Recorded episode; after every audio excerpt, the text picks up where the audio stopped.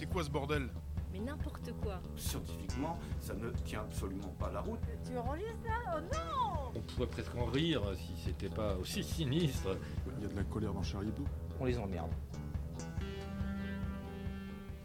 Bonjour et bienvenue, vous écoutez le Bistrot de Charlie, le nouveau podcast de Charlie Hebdo. Au sommaire ce mercredi 24 février, les reportages de Juin et d'Alice à Lyon et Bordeaux.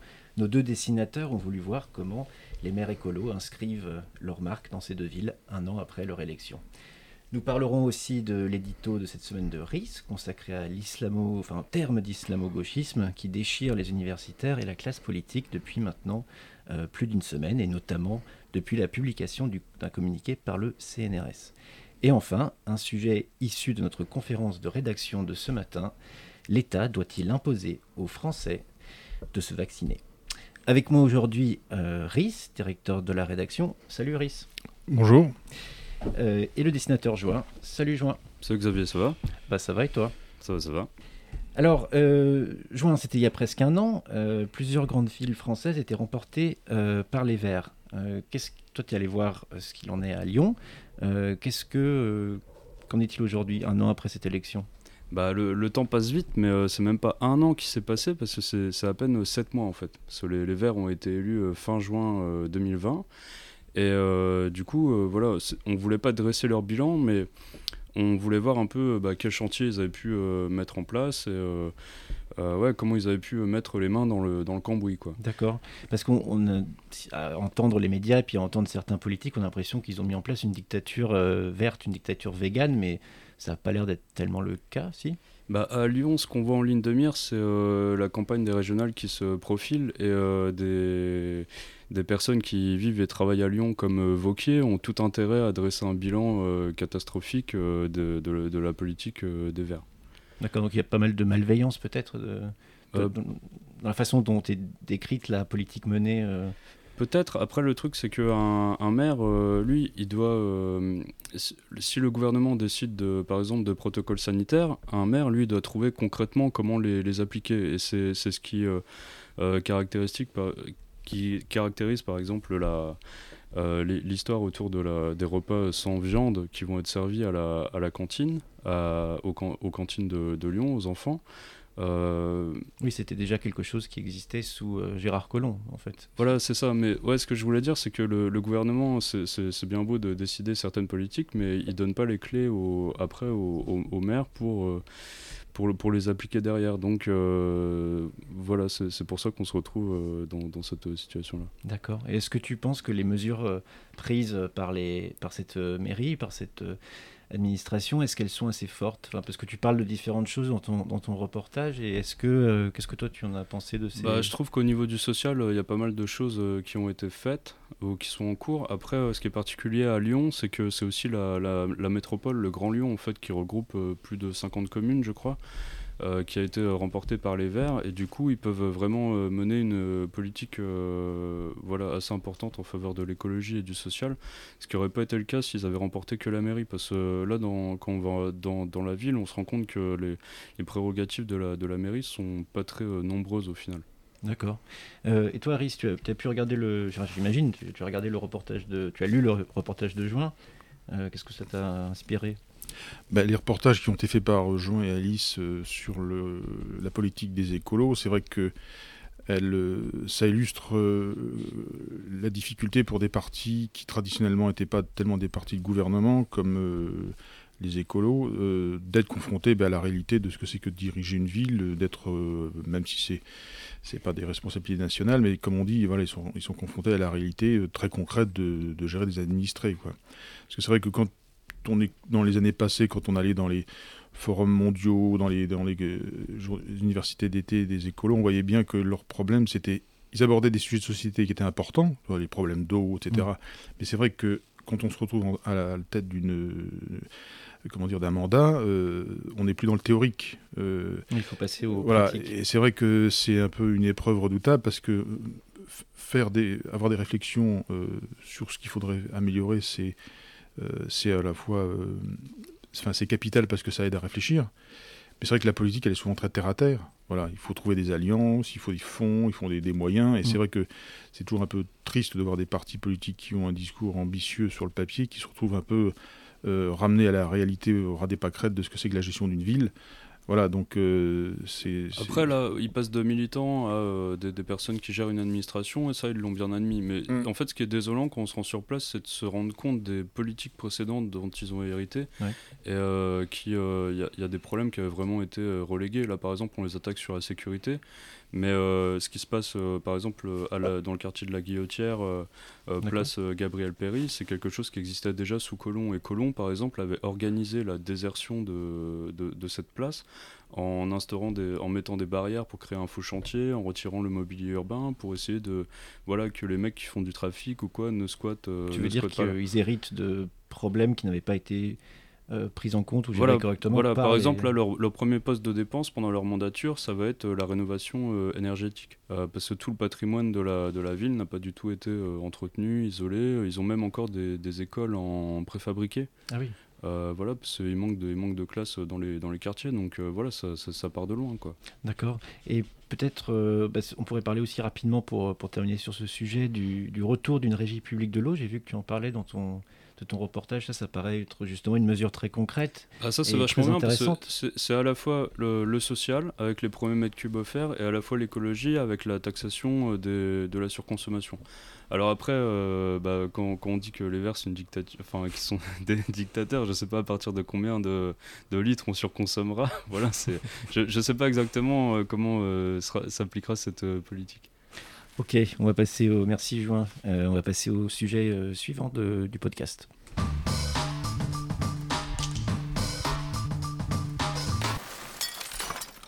Alors, euh, Rhys, cette semaine dans ton édito, tu as choisi de parler du terme d'islamo-gauchisme, dont on parle beaucoup dans les médias depuis quelques, jours. Et tu parles notamment de la réaction du CNRS qui a réagi donc par communiqué à l'annonce qui, qui avait été faite d'un rapport mandaté par euh, Frédéric Vidal. Et euh, je, vais te citer, tu dis que la réaction du Sénat, c'est un peu la réaction d'une gauche qui ne supporte pas qu'on lui mette le nez euh, dans sa merde. Euh, Alors bon, ça c'est un peu raccourci parce que le CNRS c'est pas la gauche et la gauche c'est pas le CNRS, faut pas exagérer non plus. Mais c'est vrai que c'était quand même un peu étonnant que de la part d'une institution de scientifique, il y ait cette affirmation assez péremptoire que s'il n'y avait pas de réalité scientifique à cette expression, enfin si cette expression existe, après bon, on peut effectivement passer beaucoup de temps à la définir. Qu'est-ce que ça veut dire exactement? Ça, je laisse ça à des spécialistes euh, pour le faire. Mais on peut pas comme ça balayer d'un verre de manche euh, cette question, on va dire. Et c'est pas très scientifique de, de nier, euh, que quel- de dire que, euh, que quelque chose n'existe pas de, sans, sans plus de preuves. Il faudrait peut-être leur demander si Dieu existe ou pas. On aurait une réponse définitive. C'est possible, ouais.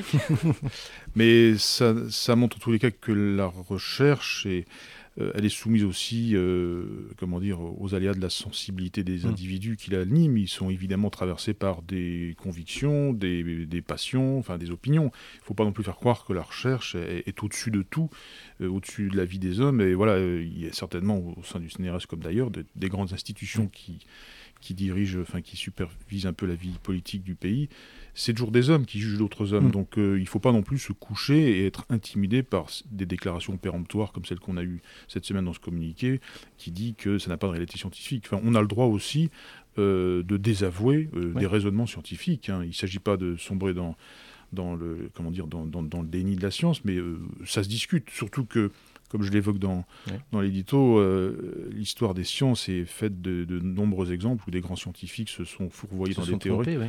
Euh, D'ailleurs, c'est que ça l'histoire de la science. Les trois quarts de l'histoire de la science, c'est des erreurs. Donc, euh, on peut se poser la question de savoir si euh, le point de vue du CNRS n'est pas erroné. Peut-être qu'il faudra attendre 3, 30 ou 40 ans pour Oui, qu'on s'en aperçoive. Moi, j'attends, quand on en- dans son communiqué, le CNRS parle des, des- des études euh, Oui. intersectionnelles. Des- je- je- pourquoi pas, on peut faire des études là-dessus, mais il faudra un jour en tirer un bilan dans 20 ou 30 ans. Qu'est-ce que ça a donné tout ça? Oui, bien sûr. Est-ce que, mais est-ce que tu penses que ça. Est-ce qu'aujourd'hui la science est davantage soumise à l'idéologie que. Ou en tout cas les sciences sociales, est-ce qu'elles sont davantage soumises à l'idéologie que- qu'il y a quelques années euh, Oh, bah, toutes les sciences sont soumises un peu à l'ère du temps, euh, mais c'est vrai que les sciences sociales, elles sont, comme on dit, c'est les sciences molles, euh, c'est pas, c'est pas les maths, c'est pas 2 et 2, 4, donc euh, c'est vrai qu'on peut toujours comment dire, orienter ses recherches vers sa propre sensibilité. Enfin, les exemples sont nombreux. Donc, on a le droit quand même aussi d'être dubitatif quand on voit certaines études de, de cette nature. D'accord. Et, et Join, tu as, tu as eu le temps de, tu as pu lire l'édito de, de Riss Ouais, ouais, je l'ai lu. Bah, moi, je, je me, la, la question que je me pose, c'est par rapport aux propos qu'a tenu euh, Vidal, c'est que euh, elle, ce qu'elle voulait, c'était arriver à distinguer euh, ce qui, à l'université, relevait de la science ou relevait du militantisme. Mhm. Et euh, ça, c'est une question qui est difficile à trancher, parce que par exemple, quand Galilée fait ses euh, recherches et euh, après est condamné par l'Église, est-ce que ces recherches relèvent de la science ou est-ce qu'elles relèvent du militantisme? Euh, Qu'est-ce qui, enfin, Bah, En tout cas, lui, il faisait de la science et on lui reprochait de peut-être de pas en faire justement, Bah, d'aller on- à l'encontre de. on lui reprochait du militantisme aussi Ouais. euh, quelque part. Oui, c'était là, c'est plus euh, des convictions qui découlaient de constats scientifiques qu'il faisait. C'est, c'est en, en regardant dans sa Ouais. lunette qu'il a découvert des trucs et qu'après il a élab- élaboré des théories. Euh, là, je pense que ce que voulait la ministre, c'était un peu avoir l'état des lieux de, comment dire, de, de, de la place que prend les- le militantisme islamo-gauchiste, enfin ce qu'on appelle comme ça. Euh, est-ce que ça ne gêne pas la recherche? Est-ce que ça ne gêne pas le travail des, des, des- des- des universitaires? On a vu, nous, enfin à Charlie, des conférences euh, dans certaines facs qui ont été perturbées pour lire des textes de Charb. Euh, voilà, ça existe quand même un petit peu, ce, ce militantisme islamo-gauchiste. Est-ce que ça ne perturbe pas aussi euh, le travail euh, bah, de, recherche ou de curiosité que doit faire l'université Je pense que c'était ça, ça, ça, ça- sa motivation. Et, Oui. et on peut le comprendre de là où elle est. euh, bon. Est-ce que finalement, peut-être que le- la première étape euh, serait vraiment de, redéfinir, de définir ce, ce concept un- peut-être plus. Oh bah ça, ce concept, tu sais, on, peut on, on- on va certainement s'exciter dessus pendant des années et des années, Bah oui. mais on va pas attendre la, la- la réponse définitive. Je crois qu'il y a quand même autour de ce concept des, des faits, des, actes euh, qu'on peut constater dans, dans certaines facs, pas dans toutes les Oui, facs. pas partout. Alors, vrai que ce qu'on va nous dire, c'est est-ce que c'est très répandu, est-ce que c'est très diffusé? C'est une vraie question. Euh, Il y a peut-être des actes militants qui sont euh, euh, mineurs, c'est Mm. possible. Euh, c'est peut-être ça qu'elle voulait savoir, la, la- la- la ministre. Ce qui n'est pas non plus une question aberrante. voilà. Est-ce que ça a beaucoup d'ampleur ou est-ce que c'est le fait de, de, de- de quelques gens Oui, euh, très minoritaires? Bah, pour ça, je pense qu'il faudra, euh, il faudra lire ce rapport si un jour, euh, s'il finit par voir le jour, parce que du coup, on n'a pas, enfin personnellement, j'ai pas très bien compris si c'était annulé, si c'était euh, ou si c'était toujours. Bah, visiblement, elle, ou- euh, Elle maintient ses propos, elle maintient... euh, Parce que c'était le CNRS qui devait le rendre ce rapport?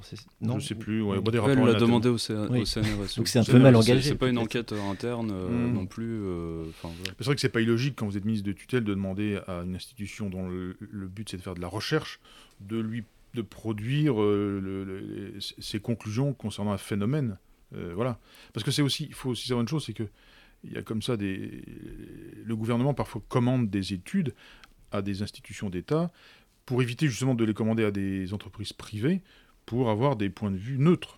Euh, C'était le cas par exemple quand il y a eu les, les faucheurs d'OGM, il y avait Oui. des champs qui étaient euh, euh, plantés par les, les organismes d'État, et, et- mais c'était fait pour donner des informations au gouvernement Mm. sur la réalité des OGM. Donc euh, c'est pas aberrant aussi qu'un- que, que des ministres ou le gouvernement se tournent vers des scientifiques pour avoir des rapports sur des phénomènes scientifiques. Oui, bien sûr. Oui. C'est pas, oui, effectivement, c'est pas extrêmement étonnant qu'un ministre de l'éducation supérieure demande. Et c'est et c'est pas, ça n'a rien à voir à ce- avec ce qu'on a, ce qu'on a appelé la police de la pensée. C'est pas de la police de la pensée, c'est une question qu'elle pose, c'est tout. Mais je trouve, ouais, je trouve ça gênant de la part du CNRS de dire, euh, comme, un, comme dirait un État, en fait, de, ou un gouvernement, de dire circuler, il n'y a, y a rien à voir. Quoi. Oui, c'est. euh, mais ce qui, ce qui montre euh, bien que euh, la ministre a mis le doigt sur quelque chose de sensible. C'est que là, Oui, pour les le coup, au CNRS, il y a du militantisme. euh, Bah, là-dedans. bien sûr, mais, non, mais si- il faut le savoir. Enfin, toute recherche scientifique qui est motivée par euh, des présupposés aussi, qu'on vérifie. Ouais, bah, tu le fais pour gagner un truc, pour gagner du Ouais, fric après, pour... euh, Ouais. Bah, c'est comme toute, toute théorie scientifique. euh, voilà, on, on pose des postulats puis on les vérifie. Voilà. Ok, merci. On va, on va continuer parce que le- évidemment le temps avance. Euh, donc, euh, troisième sujet de ce podcast.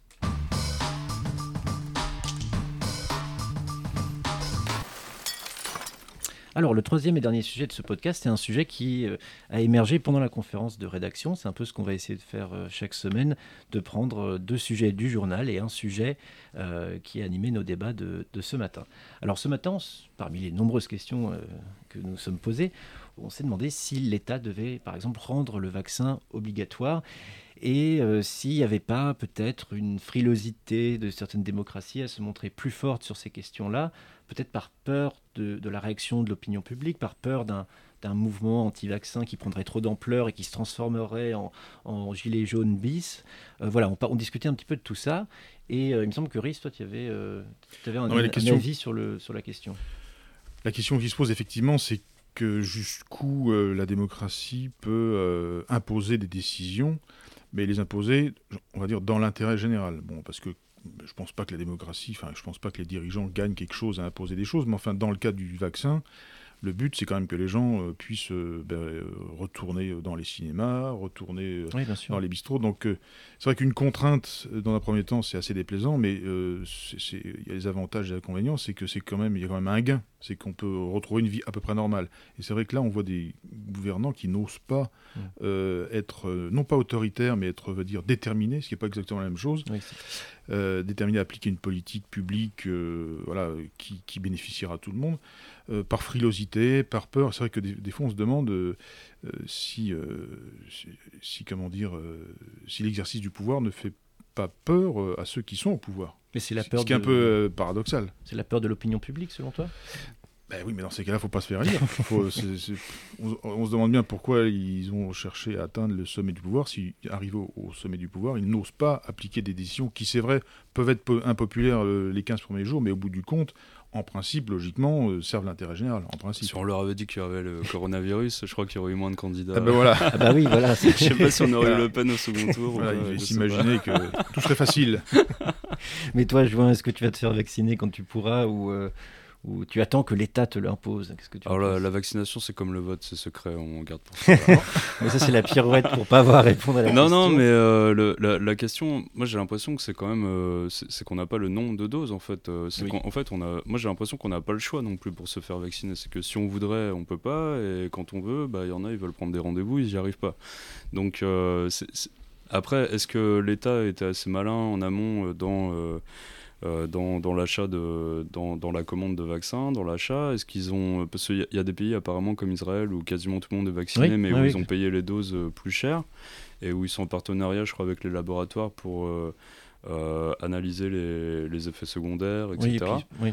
Euh, voilà, donc euh, là, en, en France, euh, on, on a l'impression que ouais, on a été un peu long à la, à, à la détente. Donc quelque part, pour les, pour les citoyens, ouais, ça peut être un délitement de la démocratie, de l'État Oui. en tout cas, parce que ça, ça veut dire que euh, ils n'ont pas paré à, à, à ces problèmes. Quoi. Mais c'est vrai qu'en France, il y avait, en tout cas en décembre et en janvier, il y avait un sentiment euh, dans l'opinion publique, un sentiment anti-vaccin assez fort. C'est peut-être ça qui a.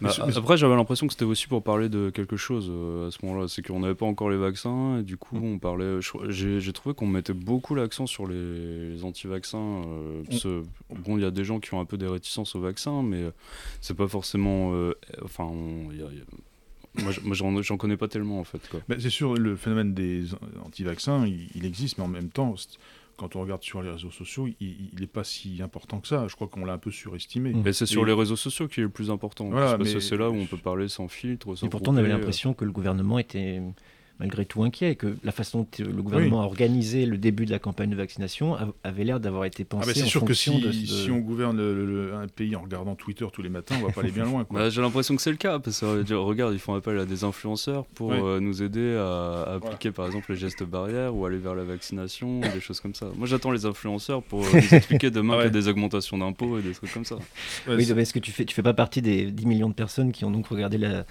euh, la vidéo de, de McFly et Carlito euh, Puisque Emmanuel Macron leur avait demandé de. Enfin, leur avait lancé un pari en leur disant que s'ils faisaient 10 millions de vues, euh, il irait euh, jouer à leur jeu des anecdotes euh, avec eux. Euh, tu as regardé la vidéo, toi, Juin ou... Non, non, je l'ai pas regardé, mais déjà, ouais. je- non, non, y a- l'ai parce pas regardé. Ce qui est drôle, c'est que vous avez un président de la République qui est quand même un décideur, qui fait appel à des influenceurs. C'est-à-dire qu'ils comme s'il n'osait pas décider, il fallait faire appel à des gens qui influencent. Mais quand on est à, à l'Élysée, on n'a pas influencé, on n'a pas à chercher à influencer ou à se laisser influencer. On prend des décisions. Enfin, c'est quand même un peu bizarre de, de- de glisser vers, vers ça.